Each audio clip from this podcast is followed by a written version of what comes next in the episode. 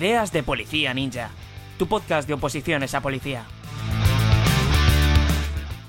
Muy buenas, compi, bienvenido a un nuevo capítulo de Ideas de Policía Ninja. Soy Cristina Cabezas, manager de la academia, y hoy vamos a hablar sobre un tema que te puede interesar mucho, ya seas opositor novato u opositor más experimentado. Para ello he invitado a Sergio y Ana, profesores de Policía Ninja. ¿Qué tal, chicos?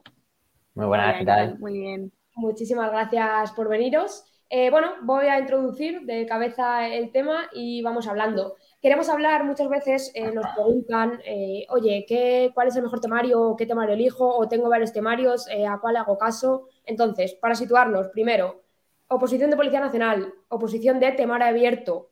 En Guardia Civil, por ejemplo, ocurre igual y en otras muchas oposiciones también.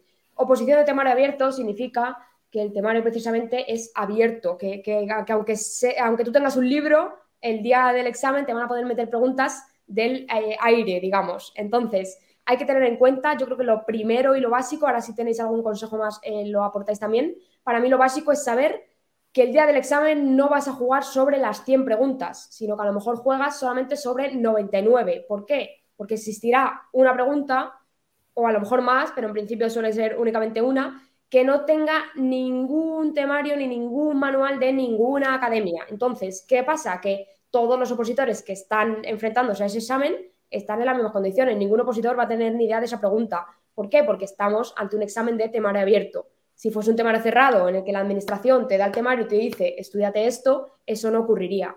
Pero en este caso, temario abierto. Para mí, eh, lo básico, antes de meternos de lleno en el tema, es eso. Tienes que saber que vas a jugar sobre las preguntas, mm, sobre el 99% de las preguntas del examen, probablemente. Que, al final juegas sobre el 100% de lujo, perfecto, porque será un examen pues, más ajustado o más fácil o más sencillo, o que se ajuste más pues, a, la, circunstancia o a las bases de la oposición. No sé si tenéis así de primeras algún otro consejo para, mm, para opositores de cara a esta circunstancia. Si se os ocurre algún, algún consejillo más.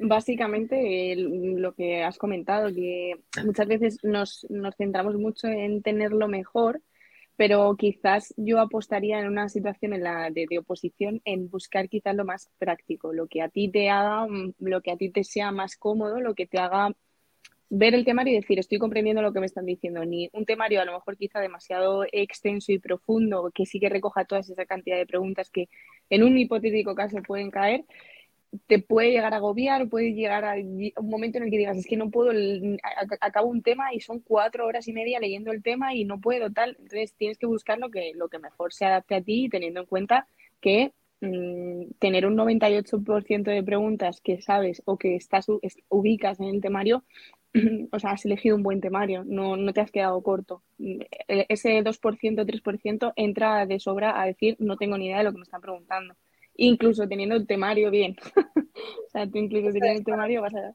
Para mí también, para aquellos opositores más novatos que nos estén escuchando, a lo mejor nos está escuchando alguien que, acaba de empezar y que ha elegido eh, un temario para estudiar de una academia o se lo ha hecho el mismo, lo que sea.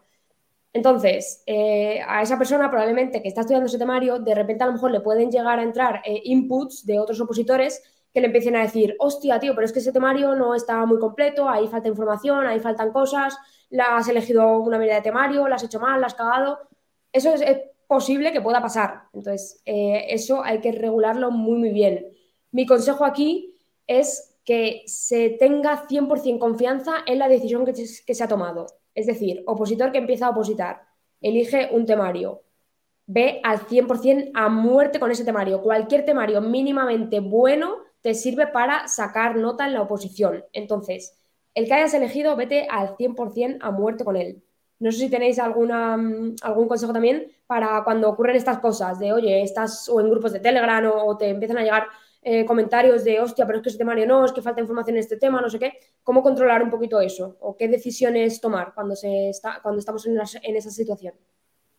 Mira, yo por ejemplo, en mi experiencia, que llevo algunos años con la posición, eh, me pasaba un poco eso al principio, es decir, tú empiezas en una academia, les compras generalmente, salvo en academias que lo tengan gratuito, el temario y empiezas a trabajarlo, ¿no? Pero luego al final, un poco también con lo que hablamos en, otros podcasts, de referente a lo de la presencia en muchos grupos, de Telegram, de WhatsApp, de otras academias, de tal, pues te vas encontrando precisamente eso, gente que te dice, hostia, pues es que este temario es mejor, es que fíjate este tema que lo dan aquí, academias que te suben su propio, un tema de muestra gratis, o que te suben un resumen, o que te suben cualquier cosa para darse visibilidad, pues al final te empiezas a descargarlo todo, te abres 40 carpetas en el ordenador y al final no eres consciente ni de lo que tienes. A mí me pasa que tengo ahí una ristra que un día me tengo que meterme con ello, no sé cuándo, pero algún día me meteré para tirar un montón de cosas que no necesitas, porque es que al final tú lo único que necesitas es un único organigrama de la DGP, por poner un ejemplo, necesitas 40.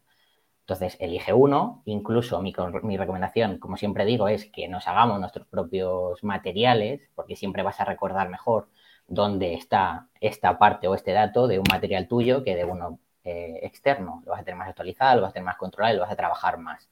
Entonces, mi recomendación es que no nos volvamos locos y un poco lo que dices tú, Cris, que elijamos una buena academia, elijamos un buen temario y cuando lo tengamos claro, apostemos por él, estemos pendientes de las posibles actualizaciones que vaya viendo y ya está, y nos quedemos ahí porque tener un montón de material al final es absurdo y contraproducente. Sí, lo de las actualizaciones, luego comentamos, perdona Ana, luego comentamos el tema ese de actualizaciones y novedades, cómo incluir eso a nuestros temarios y demás.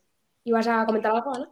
No, simplemente más o menos lo que estaba diciendo Sergio, que es que al final es lo que me pasa. Yo llevo menos tiempo que Sergio y ya tengo tres carpetas llenas de cosas que te van dando, que vas adquiriendo entre... Al final tenemos eh, ya un punto en el que también el buen opositor es aquel que sabe delimitar y cortar esa sobreinformación que tenemos continuamente.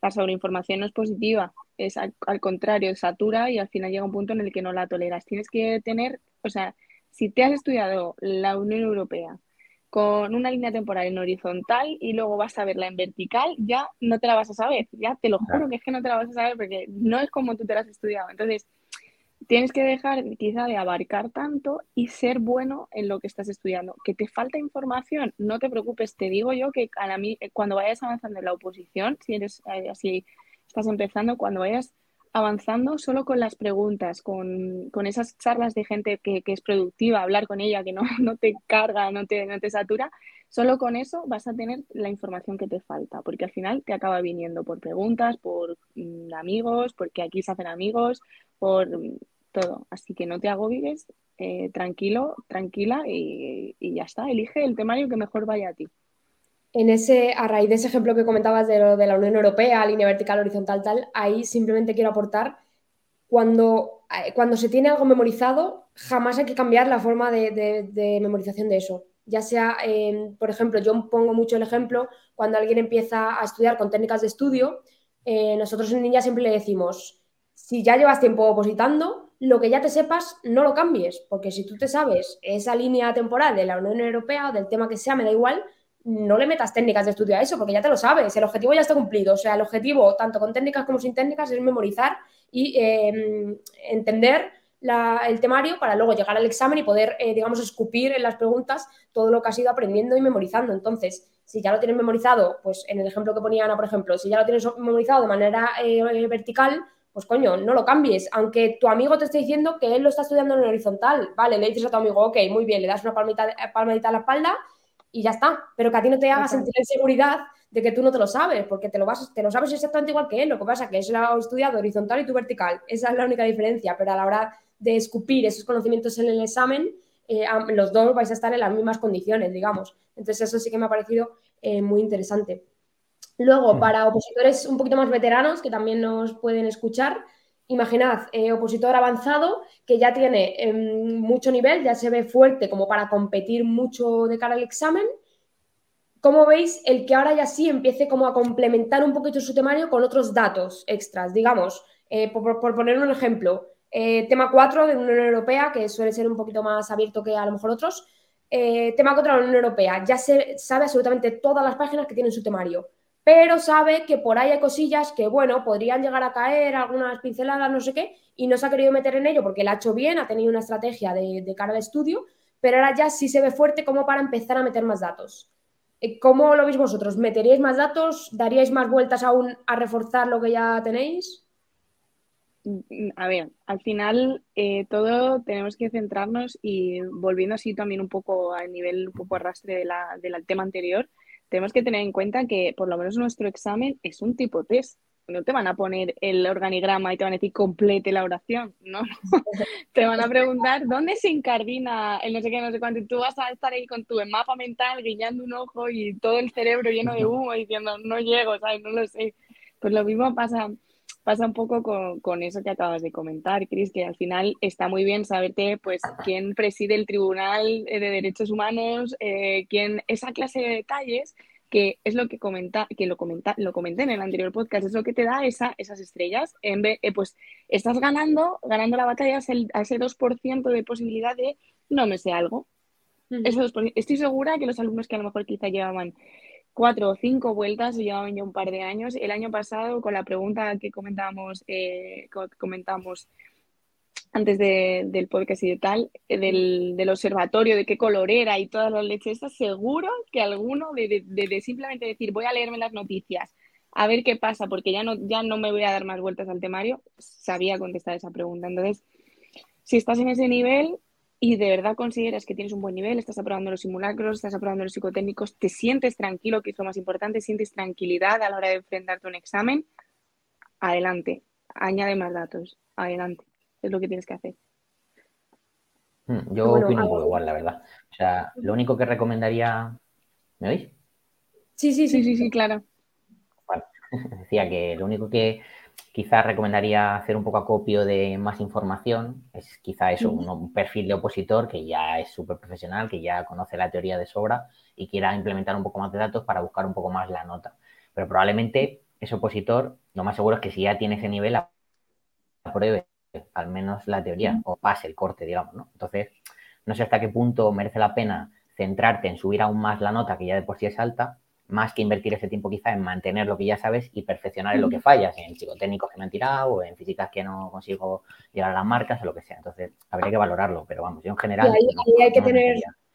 Ahí hay que tener cuidado sobre todo con, con, el plazo, con los tiempos, con el timing de la posición, porque a lo mejor por querer ir a más eh, lo que tú dices, Sergio, estás descuidando a lo mejor los repasos de lo que ya tienes trillado y al final acabas perjudicándote a ti mismo. O sea que a mí me parece muy complejo también ese tema y yo, bueno, en momentos puntuales quizás sí lo recomendaría, pero de primera lo que decía al principio, si tienes un temario, ve con esa al 100% y ya está. Eh, luego está, eh, que ya ha salido, perdona, nada, sí. No, no, simplemente eso que ya no es voy a buscar información extra de este tema, simplemente estoy repasando este tema Contra, pues voy a mirar así un segundillo quién es, pues lo dicho, la presidenta del Tribunal de Supremo o del no sé qué, no sé cuánto. Por aquello del que dirán que si no te vale para hoy, te va a valer para mañana. O sea, no, no hay problema. Simplemente es eso. Sí, y que a veces eh, un dato que, que, lees un día así estudiando, repasando un tema por encima, luego puede llegar al examen y por sorpresa puede, puede llegar a caer. Es verdad que el porcentaje del que la Sergio al final es muy pequeño, o sea, es mínimo. Entonces, meterte a jugar en esa estrategia, bueno, e-, es complejo ante todo, pero bueno, no, no imposible o no, o no imposible eso de, meter en, en, el sistema de vueltas o en el estudio que cada uno lleve. Luego está el tema que comentábamos antes de las actualizaciones del temario. Em, eh, son, yo creo que en todas las eh, convocatorias hay alguna semana de caos absoluto porque los opositores se empiezan a volver locos porque se ha actualizado tal tema. Eh, ya lo hemos dicho en alguna ocasión en Ninja, mi recomendación es que no nos volvamos locos con las actualizaciones. Quiero decir, cuando se actualizan cosas en la posición de policía, voy a dejar a un lado una posible actualización muy, muy gorda, ¿vale? Y cuando digo muy, muy gorda es eh, que actualicen un tema entero porque le cambien todos los epígrafes o porque una ley eh, o porque la ley 286, por ejemplo, cambie de arriba a abajo. Eso es un escenario muy poco probable y muy hipotético en el que no vamos a entrar. El escenario real que es que pueden cambiar pequeñas cositas dentro de los temas. Mi recomendación es que no nos volvamos locos con ello, que no pasa nada, que cojamos el cambio, la actualización, la incluyamos en nuestro temario y ya está. Pero que no es eso lo que te van a preguntar en el examen, a lo mejor, que no porque se haya actualizado te lo van a preguntar con más probabilidad que algo que no se ha actualizado. La Constitución española no se actualiza desde hace muchísimos años y siempre te la van a preguntar. Entonces, eh, mi recomendación básica es no volvernos locos. No sé si tenéis alguna otra cosilla que queréis aportar en este tema. Totalmente. No, no, eso, eso. Es que a mí, eh, yo la verdad que eh, sufrí la experiencia cuando estaba en segundo bachillerato, yo fui a esa promoción que cambió Historia de España, era obligatoria y entraron los gobiernos democráticos y fue como, ay, ¿qué pasa? No sé, ¿cómo hago? No sé, no sé, yo quería filosofía y, y, toda la crisis que me dio, y luego a, lo largo de los años, el profesor, cuando salí del examen de historia, me dijo: Tú sabes que vale lo mismo eh, historia de España que inglés, y todo el esfuerzo que le has dedicado a historia de España no se lo has dedicado a inglés y has sacado la misma nota pudiendo haber sacado un 9 en inglés. Y esto pasa igual, exactamente igual. Es, es, es igual, es decir, una actualización que genere un cambio mínimo, mm, no te voy a decir pásala por alto, obviamente jamás te la voy a decir. Conócela, que sepas que existe, que sepas que han cambiado en vez de 11 miembros son 24, es, es, lo tienes que saber, claro que sí. Pero si no te la sabes tan bien como otra cosa que llevas estudiando dos años, tres meses, no te agobies. No, no, no pasa nada. No pasa nada. Hay tan poca posibilidad de que te pregunten por eso.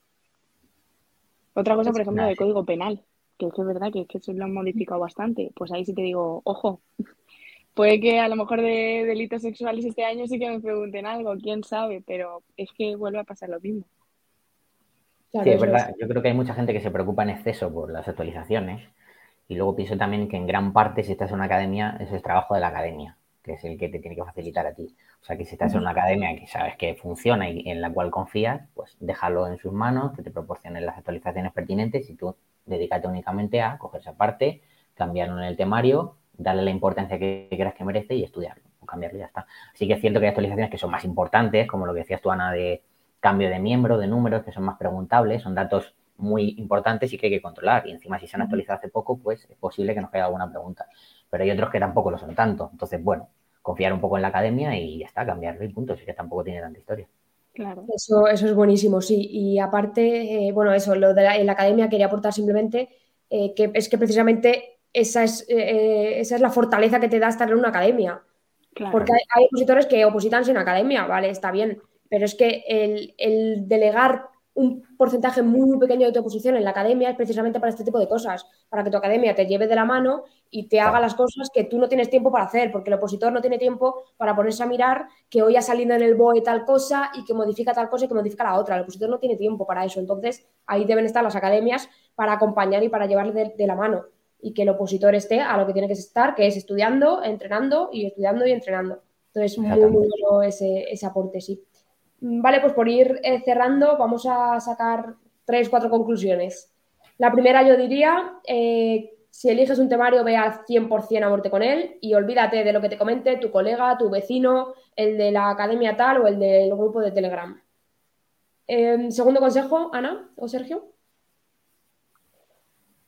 Em, tema de, habíamos hablado de las del temario, de las actualizaciones, eh, tema actualizaciones, mm, Keep calm. O sea, es que, es que no hay mejor manera de, reducir, de resumirlo. Keep calm, no te preocupes, todo va a salir bien. Y si tienes, eh, estás confiando en una academia, eh, coge el material que te dan y lo que ha dicho Sergio lo incluyes y ya está, lo lees, lo trabajas y lo estudias igual que el resto del temario. Que no estás con una academia y estás eh, tú solo en casa, no pasa nada tampoco, tranquilo, seguro que hay un montón de maneras y de formas de conseguir un, breve resumen, una breve información de lo que aparece ahí, porque se comparten las actualizaciones.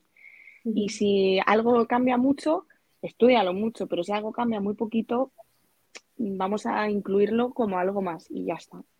Justo también, eh, un poco también así como visión general, que al final el temario de policía es muy amplio, son 44 temas.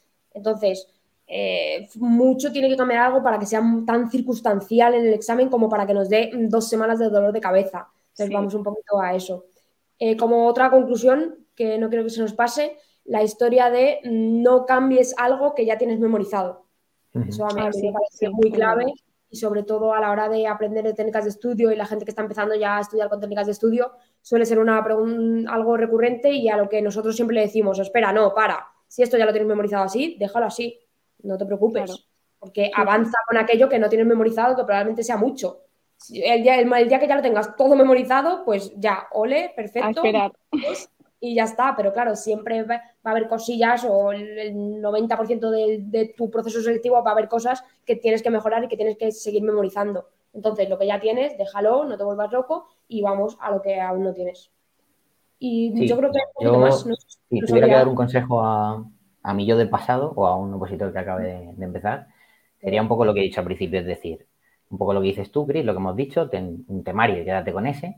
Y si luego por el camino pues te llega, que también puede pasar, pues algún pequeño cosa que veas que es mejor, pues lo quieres sustituir, adelante, siempre y cuando, como hemos dicho, no te funcione bien lo que ya tienes y creas que lo mejore, pues hazlo, pero quédate con algo. O sea, no hagamos acopio con, como lo que, como lo que dice David de síndrome de Diógenes. No, venga, acaparemos, acaparemos, porque al final tenemos 40 y no atendemos a ninguno. Ten uno y si lo sustituyes el otro, tíralo, deséchalo, a lo que sea.